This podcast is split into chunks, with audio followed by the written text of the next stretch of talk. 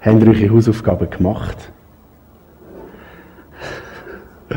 Aha, weißt ja gar nicht, was es ist. Genau, ich habe euch letzten Sonntag aufgefordert, hey, leset doch mal Psalm 2. Könnt alle mal die Augen zumachen? Wer von euch hat nicht gelesen? ah, gut. Ähm, ah, ein paar. Könnt die Hände wieder runternehmen, könnt wieder die Augen aufmachen, genau. Ich möchte ihn heute gerne nochmal mit euch anschauen. Ist das recht, auch für die, die ihn schon gelesen haben? Äh, ich bin begeistert von dem Psalm 2. Und wir sind ja immer noch in der Serie hoffnungsvoll. Und der Psalm, der gibt mir so Hoffnung. Gerade in der Zeit, wo wir, wo wir jetzt sind. Also ich bin total begeistert von dem Psalm. Und ich muss euch ein bisschen vorwarnen. Ähm, heute werden wir ein bisschen arbeiten, aber ich glaube, es ist okay, gell? wir haben ja Ferien, ist alles chillig und können eineinhalb Stunden ein dran hin. Äh, das ist doch gut. Ich finde ihn höchst spannend, der Psalm. Und äh, vielleicht ist euch aufgefallen, die, die ihn gelesen haben, er hat mega viele Parallelstellen. Oder? Das sind so die kleinen Nummerli, die manchmal neben dran stehen.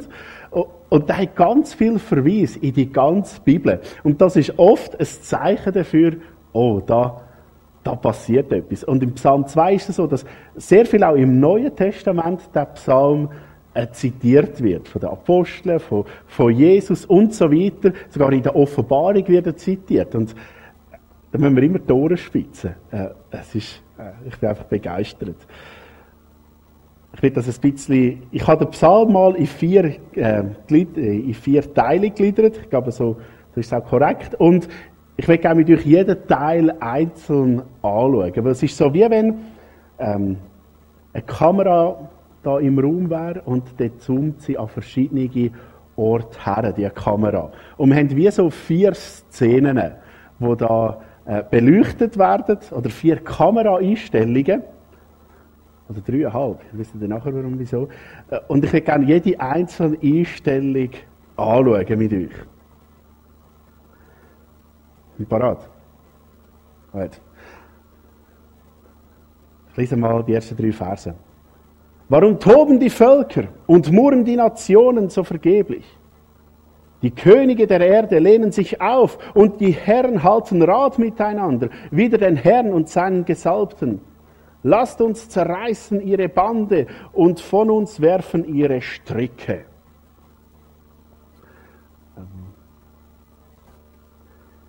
Ich war am, am Dienstag in Zürich mit einem Kollegen und habe das angetroffen ähm, so Klimastreik, irgendetwas.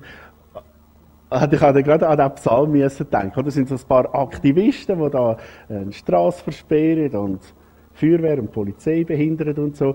Ähm, ich habe gerade müssen an diesen, an diesen Psalm denken. Das sind Leute in, in Aufruhr. Die haben ein Problem und sagen so, und da müssen wir sich ändern, da muss sich irgendetwas ändern und wir lassen das nicht mehr mit uns machen. Ähm, der Mensch tickt so. Da ist jetzt nicht unbedingt gegen Gott. Gut, das könnte so eine gutes werden, die Ideologie. Aber der Mensch tickt grundsätzlich etwa so. Ähm, wir brauchen keinen Gott. Lönt Gott aus dem Spiel. Gott ist tot. Wir brauchen ihn nicht. Das ist so eine, eine Grundhaltung, die wo oft da ist, so eine allgemeine Rebellion gegen Gott. Und das wird so in den ersten drei Versen geschildert. Eben, äh, die Leute Tobit, sie sagen, wir brauchen ihn nicht, wir wollen ihn nicht. Ähm, lass uns die, die, die Strick, die uns fesselt, abwerfen. Wir wollen nichts mit dem Gott zu tun haben. Und es gibt verschiedene Arten von, nennt es mal, Rebellion gegen Gott. Die erste ist, so ein bisschen die von den Atheisten, die die Existenz Gottes verleugnet. Die sagen, Gott gibt es gar nicht. Äh, den hat es nie gegeben, den wird es nie geben. Egal, es gibt kein höheres Wesen. Die zweite Variante ist ein bisschen subtiler, aber etwa gleich schlimm. Wir ändern Gott ab. Also wir sagen jetzt, ja, mal vielleicht gibt es Gott, aber, aber nicht so einen. Unser Gott ist ein bisschen anders. Äh, man ändert zum Beispiel ein bisschen die Bibel ab. Ähm, versucht, Profit zu schlagen oder einfach Sachen abzuändern. Wir sehen es äh, nur schon bei der katholischen Kirche ein bisschen oder? Man muss in die Gemeinschaft getauft sein, man muss in die Kirche gehen, man muss lieb sein, man, einfach Sachen, wo, die eigentlich am Wort Gottes widersprechen oder zu, zusätzlich sind, sagen, hey, wir bauen uns unseren eigenen Gott. Oder die liberale Theologie, die sagt, hey, weißt, Gott ist im Fall etwas anderes. Ähm, Gott ist einfach Liebe. Jesus hat es nicht wirklich gegeben. Du verstehst, ist eher metaphorisch zu verstehen. Ähm, und man versucht irgendwie oft auch die heutige Kultur und Moral Gott zu überstülpen. Also zu sagen, hey, Gott ist im Fall gar nicht so, wie er beschrieben wird. Der geht auch mit der Zeit und sieht jetzt mittlerweile Sachen auch anders. Das ist auch ein bisschen schleuer geworden mit der Zeit. Das ist so ein, ein, ein Sichtpunkt, wo, wo viele haben. Und oft geht es darum, viele, alle oder einige Prinzipien, wo Gott in die Welt gesetzt hat, also göttliche Weisungen, auszulagern. Und zu sagen, hey, das brauchen wir nicht. Man will das nicht. Man hat zum Beispiel gesehen, der, äh, zum Beispiel das Bild von der Ehe. Man sagt, hey, weißt du, das göttliche Bild, nein, das, das, das brauchen wir nicht. Ähm, oder als Pfarrer musst du fast Angst haben, wenn du an einer Hochzeit sagst, äh, ja, die Ehe ist das Geschenk von Gott, Beziehung Mann und Frau. Du denkst, oh, was denken jetzt die Leute, was da für ein Fundi da vorne ist. Also weißt, einige Sachen werden einfach mit Füßen treten. Wir suchen oft auch unsere Identität in uns selber. Gott brauchen wir nicht. Wir klammern ihn total aus. Das ist immer schon so gewesen. Man hat immer seine Identität in irgendetwas anderes gesucht. Ein spannender Artikel gelesen und gesagt, ja, ganz früher war so die Gemeinschaftsidentität, so zu welcher Gruppe von Menschen gehöre ich, dann ist irgendwann die Religion gekommen, zu welcher Weltanschauung gehöre ich, dann ist der Betrieb, die, ähm, die Handelsgesellschaft oder Firma oder Berufsstand zu welchen gehöre ich. Ich gehöre zu den Maurern, ich gehöre zu den, zu den Bauern, ich gehöre zu den, zu den Kaufleuten und so weiter. Ist das extrem wichtig gewesen. Und heute, das ist ganz spannend, heute steht vor allem, steht vor allem ich, äh, in meiner Identitätsgebung. Also, was ich denke, wie ich fühle und alles muss sich dem anpassen. Das wäre ein anderes Thema. Wir verwerfen Gott als den Identitätsgeber. Das ist schon immer so gewesen. Ist schon bei Jesu Zeiten so gewesen. Ja. Da lesen wir im Lukas 19, 14. Die Bürger dieses Landes aber hassten ihn, also Jesus. Sie schickten eine Gesandtschaft hinter ihm her mit der Erklärung, diesen Mann werden wir nicht als Herrscher anerkennen. Also schon Jesus, wo Jesus auf der Welt war, wo, siehst, Ende Markus Evangelium, äh, Lukas Evangelium, hat schon mega viel Wunder gemacht und so. Äh, die Leute sagen, hey, dich, dich brauchen wir im Fall nicht. Sie senden sogar eine ganze Gruppe, die ihm sagt, hey Jesus, du, dich brauchen wir nicht. Ja, wir haben die Wunder gesehen, wir wissen, dass du mächtig bist. Wir brauchen dich nicht. Äh. So tickt die Welt. Und das Krasse ist, die Welt verschwört sich gegen Gott. Also ich werde jetzt nicht irgendeine Verschwörungstheorie oder irgendetwas äh, Gang bringen, aber die Welt tut sich zusammensetzen, um gegen Gott vorzugehen. In der Apostelgeschichte, das ist ähm, Apostelgeschichte 4, wo Petrus und Johannes im Gefängnis sind, oder einfach vor einen hohen Rat gekommen sind, genau, heißt es folgendes. Ganz spannende Stelle, wo eben Psalm 2 auch zitiert wird. Kaum waren Petrus und Johannes frei, gingen sie zu den anderen Gläubigen und berichteten, was ihnen die obersten Priester und die führenden Männer des Volkes angedroht hatten. Da beteten alle gemeinsam zu Gott, Herr, du hast den Himmel, die Erde und das Meer erschaffen und dazu alles, was lebt. Es sind deine Worte, die unser Vater David, dein Diener, durch den Heiligen Geist gesprochen hat. Warum geraten die Völker in Aufruhr? Weshalb schmieden sie Pläne, die doch zu nichts führen? Die Mächtigen dieser Welt rebellieren. Sie verschwören sich gegen Gott und den König, den er erwählt und eingesetzt hat. Genau das ist, der Stand, das ist in der Stadt geschehen, geschehen. Sie haben sich verbündet. Herodes und Pontius Pilatus, wo übrigens Feinde sind vorher, ähm, Menschen aus anderen Völkern und ganz Israel, sie sind eins geworden im Kampf gegen Jesus, deinen heiligen Diener, den du als Retter zu uns gesandt hast. Doch sie erfüllten nur, was, was du in deiner Macht schon seit langem geplant und beschlossen hattest. Und nun, Herr, höre ihre Drohung. Hilf allen, die an dich glauben, deine Botschaft mutig und unerschrocken weiterzusagen. Zeig deine Macht, lass Heilungen, Zeichen und Wunder geschehen, wenn wir den Namen von Jesus, deinem heiligen Diener, anrufen. Spannender Text. Sie sagen, hey, genau, genau das passiert. Und spannend ist ja ihre Religion, äh, ihre Reaktion. Sie sagen nicht, oh, jetzt ist es passiert, jetzt verschwören sich alle gegen Jesus, äh, wir müssen uns verstecken. Sondern sie beten darum, hey, jetzt, äh, jetzt geben wir Gas. Rüsten uns aus, wir wollen jetzt raustreten, das muss so passieren. Und auch das ist, bitte ist es auch gut so. Wir werden nachher noch sehen, warum. An Jesus, da äh, scheiden sich Geister. Und dann fragt man sich, kann Gott damit umgehen? Mit dieser Meute, die sagt, wir brauchen ihn nicht. Jetzt, haben wir, jetzt nehmen wir eine andere Kameraeinstellung ein. In den nächsten Versen.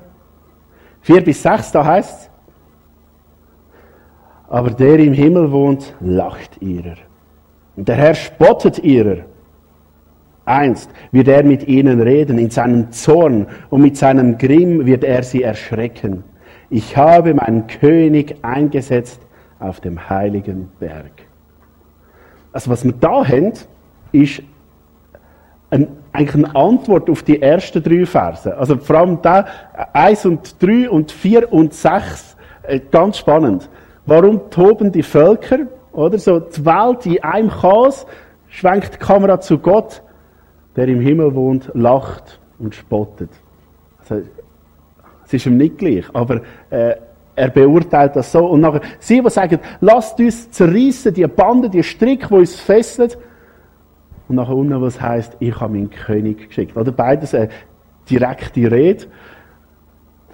Das ist Gottes Antwort auf die Leute. Das ist so ein bisschen die nächste Kameraeinstellung. Gott, wo alles zusammenhält. Gott ist das Lachen nicht vergangen. Auch wenn er die ganze Auflehnung sieht. Ähm, und wir sind sehr fest geprägt auf dem, gerade vom Nietzsche-Satz, oder? Gott ist tot. Und was soll Gott dazu sagen? Hallo, ich lebe. Ähm, Nietzsche ist jetzt tot, Gott nicht. Ähm, ja.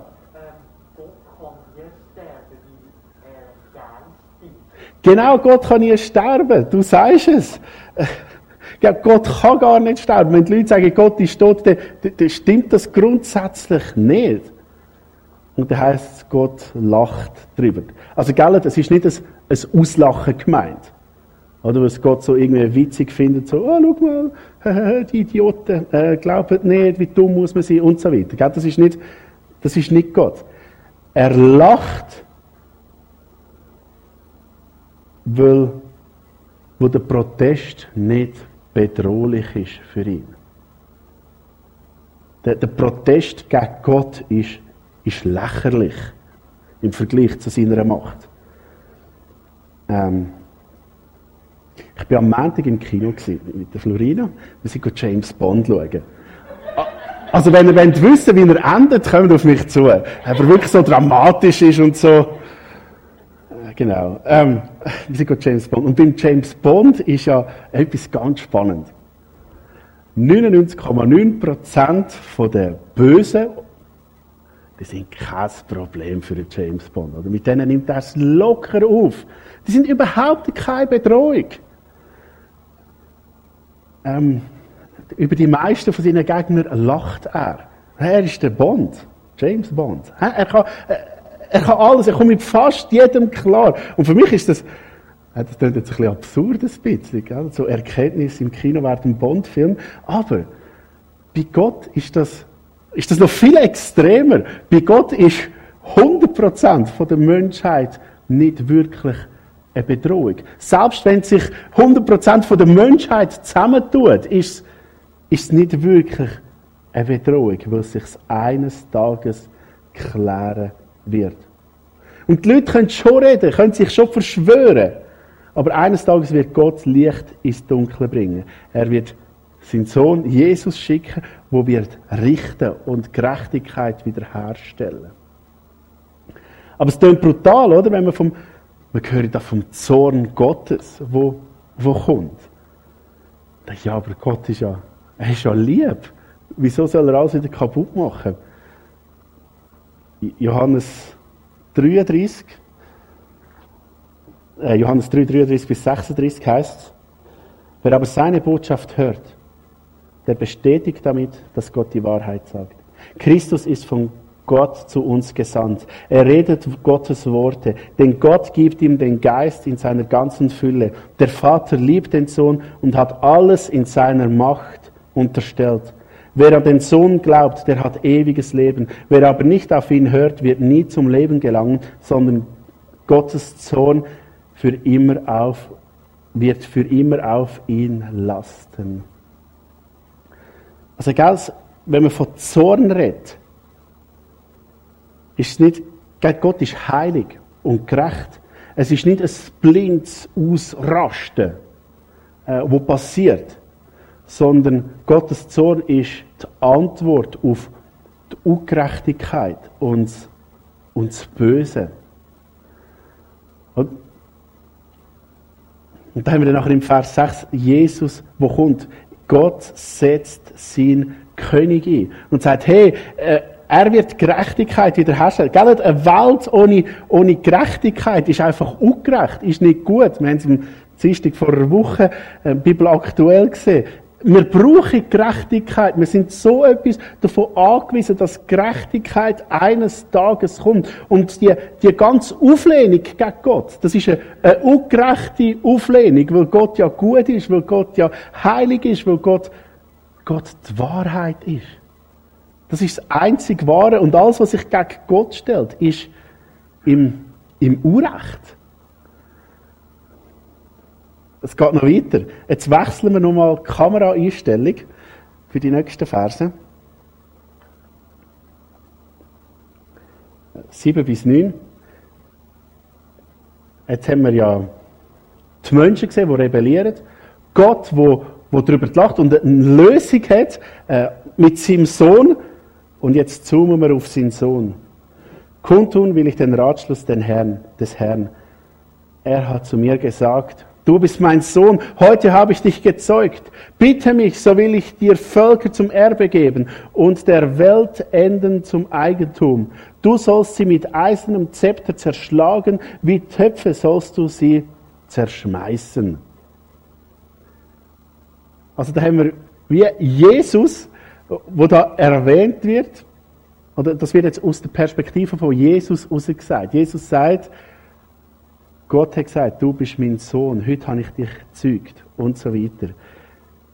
Ich möchte zuerst über das, das Zeugen reden. Äh, Zeugen Jehovas brauchen zum Beispiel die Verse, um zu sagen, ah, schaut, Jesus hat es nicht immer gegeben, er ist einfach nur der Sohn Gottes und nicht wirklich Gott. Aber was mit dem Zeugen gemeint ist, ist nicht wie ein Kind zeugen, sondern, jetzt ein wichtiger Grundsatz, die Bibel leitet sich selber aus. Äh, wir lesen in der Apostelgeschichte, wir lesen in der Apostelgeschichte folgendes. 13, äh, 33 und 37 dass Gott sie uns, ihren Kindern, erfüllt hat, indem er Jesus auferweckte, mit dem im zweiten Psalm geschrieben steht, du bist mein Sohn, hab ich, heute habe ich dich gezeugt. Der aber, den Gott auferweckt hat, der hat die Verwesung nicht gesehen. Also hier geht es nicht um Zügig von Jesus, so neun Monate vor Weihnachten, sondern da geht es um, ums Auferwecken, also ums Zügen aus dem Tod raus wie es der, der Petrus da beschreibt, er sagt, hey, es ist, Gott hat Jesus nicht zeugt für Geburt, sondern er hat ihn vom Tod auferweckt, dass er für immer wird können herrschen und leben und richten. Das wird auch im, euch vorgewarnt, wir werden es schaffen.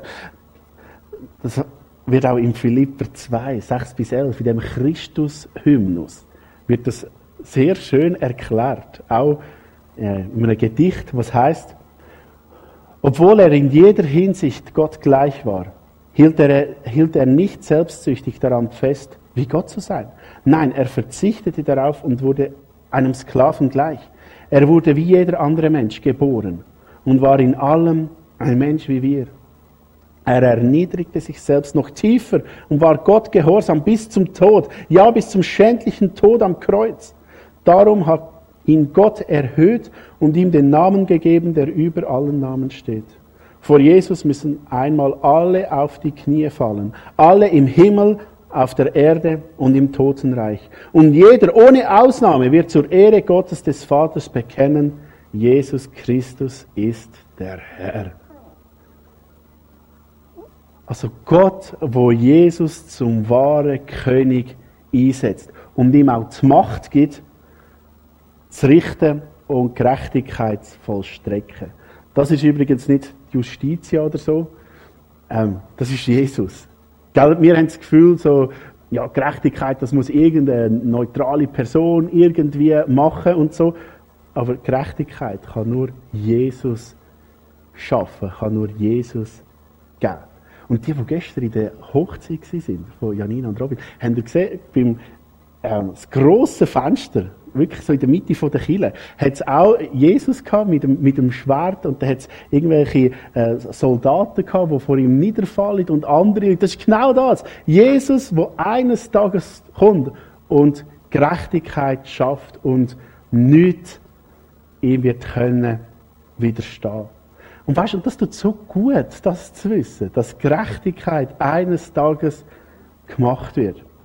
Und dann haben wir das Bild vom Ton, oder? Was heißt, Jesus wird ähm, mit dem Zepter den Ton oder die Krüge, Tonkrüge zerschmeißen. Ton wird vor allem mit den Propheten einige Mal aufgegriffen. Und dort ist immer wieder das Bild von Gott ist der Töpfer, der mit dem Ton etwas Schönes macht. Und wenn, wenn das Ding nicht schön ist, oder, dann fährt der, der Töpfer wieder von vorne an. Aber irgendwann, wenn der Ton zu hart ist, dann, dann muss er es kaputt machen, weil es keinen Sinn macht. Es macht keinen Sinn, eine, eine kaputte Vase aufzustellen. Oder? Ähm, sagt, hey, und dann wird das einfach wieder platt gemacht. Gott wird eines Tages zurückkommen, Gerechtigkeit machen. Und das wird übrigens sogar in der Offenbarung zitiert. Also ist wunderbar. Und der Brief ähm, an die Gemeinde von Thyatira heißt Wer durchhält und den siegt, erringt. Wer bis zuletzt nach meinem Willen lebt, dem werde ich Macht über die Völker der Erde geben. Mit eisernem Zepter wird er über sie herrschen und sie zerbrechen wie Tongefäße. Und wie mein Vater mir Macht und Herrschaft gab, will ich sie auch jedem geben, der im Glauben fest bleibt. Als Zeichen der Macht schenke ich ihm den Morgenstern.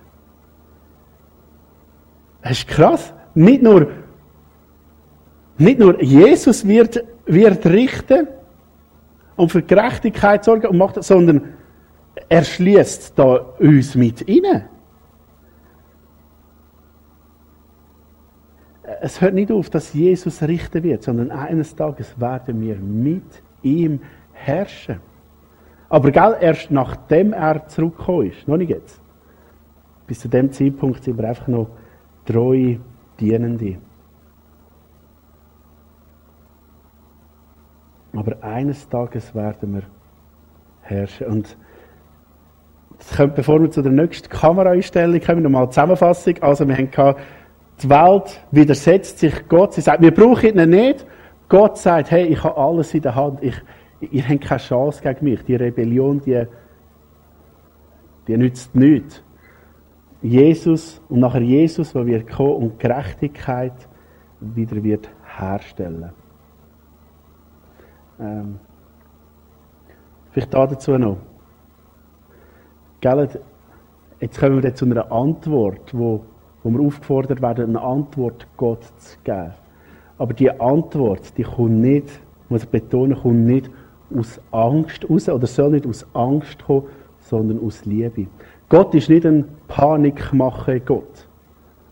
Also ein Gott, der Angst macht, damit alle dabei sind. Und so soll auch nicht unsere Verkündigung sein. Gott sagt vielmehr, hey, schau, ihr könnt das schon ausprobieren, aber es funktioniert nicht.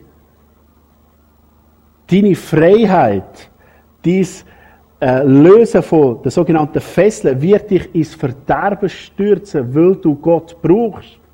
Er zeigt Konsequenz auf. Er sagt, hey, wenn du, wenn du nicht in der Wahrheit bist, wenn du nicht mir nachfolgst, wenn du nicht das machst, was gut ist für dich, dann wirst du ins Verderben stürzen. Er zeigt Gefahren auf. Ist ähnlich wie, wie wenn man ein Kind hat. Ich, meine, ich sage meinen Kindern schon, sie sollen nicht in die Steckdosen reinlängen, oder? Macht auch durchaus Sinn, dass ich ihnen das sage.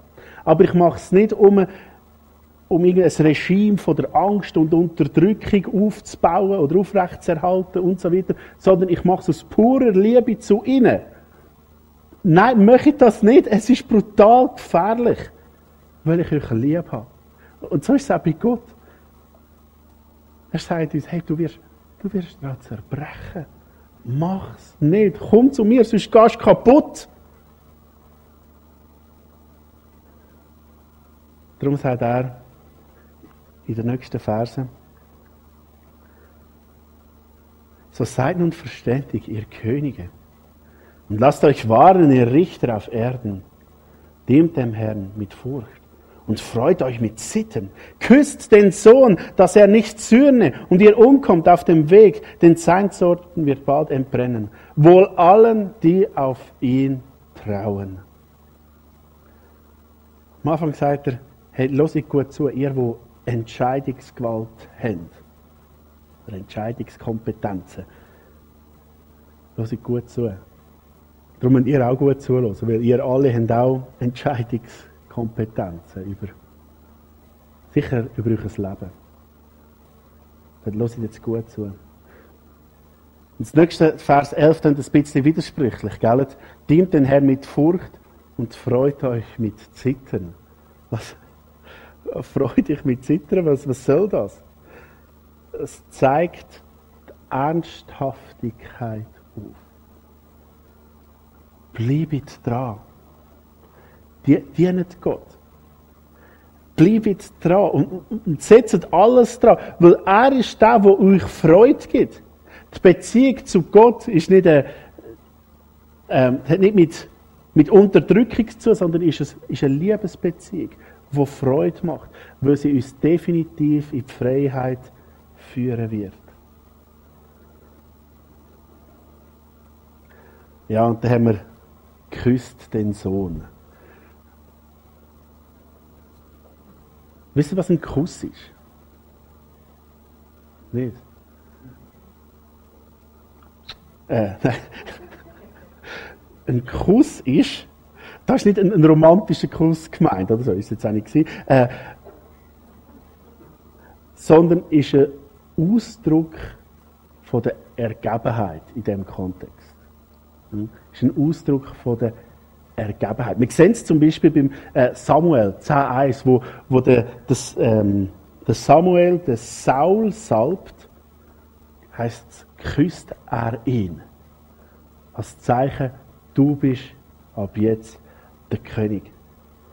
Oder erinnert euch an die Geschichte, wo Jesus mit seinen Jüngern in einem Haus ist, vom Simon, und da kommt eine Frau rein und fährt ihm auf, auf die Füße waschen mit Ölsalbe. Da heißt die Frau ging zu Jesus, kniete bei ihm nieder, weinte so sehr, dass seine Füße von ihren Tränen nass wurden. Mit dem Haar trocknete sie ihre Füße, küsste sie und goss Öl darüber. Und schlussendlich sagt Jesus zu der Frau, dein Glaube hat dich gerettet. Was soll das? Oder äh, bringen wir das irgendwie zusammen? Sie hat gewusst, nur Jesus kann mich retten. Ihr ist bewusst gewesen, Jesus wird eines Tages richten und er hat ein Friedensangebot für mich. Er wird, er wird Frieden haben mit mir. Und wenn ich mich ihm unterordne und das Geschenk annehme, dann bin ich Teil davon. Und darum küsst sie seine Füße und sagt, und später heißt es, und sie hat nicht mehr aufgehört damit. Ähm, wo sie gesagt hat, ich gehöre zu dir, Jesus. Ich will all das, was du für mich parat hast. Ich will das haben. Schau, Jesus wird richten. Aber er hat ein Friedensangebot. Und wenn wir das Friedensangebot, das er uns gibt, die Gnade durch seinen Tod am Kreuz, wenn wir das annehmen, wird er uns freisprechen. weil er schon dafür bezahlt hat. Wenn ich aber sage, nein, ich will das nicht, dann sagt er, okay, der, was du willst, soll geschehen. Aber Gott zieht uns zu sich. Und da heißt es im Johannes 5,23, damit alle die, den Sohn ehren, genauso wie den Vater. Wer aber den Sohn nicht anerkennt, kennen will, der verachtet auch die Herrschaft des Vaters, der ja den Sohn gesandt hat.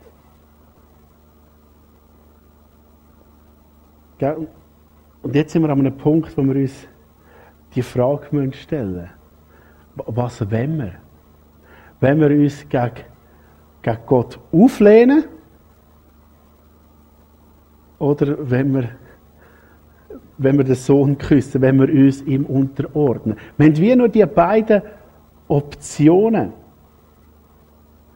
Und Gott sagt, hey, wenn ihr Jesus annehmt, ihr, ihr werdet für immer bei mir sein, ihr werdet ewig leben, ihr werdet Freiheit haben, wo euch, ähm, wo viel größer ist als alles andere. Und weiter heißt es noch, alle Menschen, die mir der Vater gibt, werden zu mir kommen und kein von ihnen werde ich abweisen.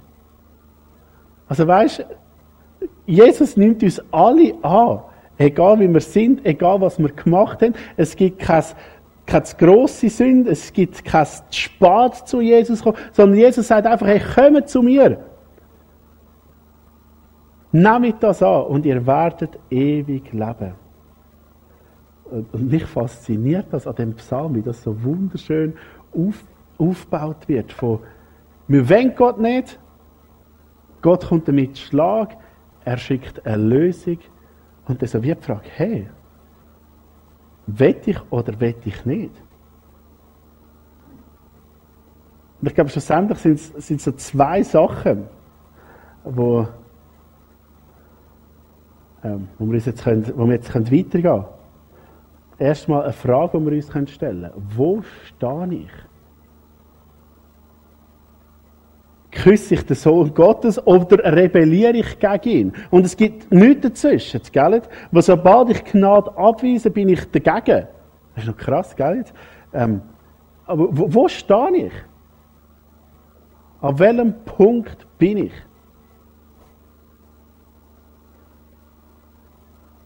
Und das Zweite ist, es kommt gut. Also reg dich nicht auf wenn sich alle gegen, wenn sich alle gegen Gott treiben, wenn, wenn die ganze Welt gegen Gott rebelliert. Reg dich nicht auf. Also ja, ein bisschen vielleicht schon. Aber weißt, es ist normal. Es ist kein Grund zum Verzweifeln. Es ist schon immer so gewesen, es wird immer so sein. Unser Part ist nicht, uns aufzuregen, sondern wie bei den, bei den ersten Christen. Treu bei Gott zu bleiben und nichts anderes im Zentrum von unserem Leben zu akzeptieren und einfach so leben. Und Geld, der macht den Vers, den ich lange nicht verstanden habe, plötzlich total Sinn. Wo Jesus, der Jünger, sagt, in der Welt habt ihr Angst, doch ich habe die Welt überwunden. Genau das ist damit gemeint. Und du bist ein Teil davon. Die Frage ist, was du damit machst. Ich möchte noch beten. Jesus, danke, dass wir da sind. Danke, bist du so ein genialer, guter, großer Gott. Und hast du alles im Griff? Es tut so gut, das zu wissen. Und Jesus, schenke uns immer mehr auch das Verständnis. Und ja, zeig du uns auf, was bei uns dran ist, Jesus, dass, ja, dass wir übertragene sind, dich küssen, bis dir unterwerfen und sagen, du bist unser Gott. Lass das in unserem Leben immer mehr geschehen. Amen.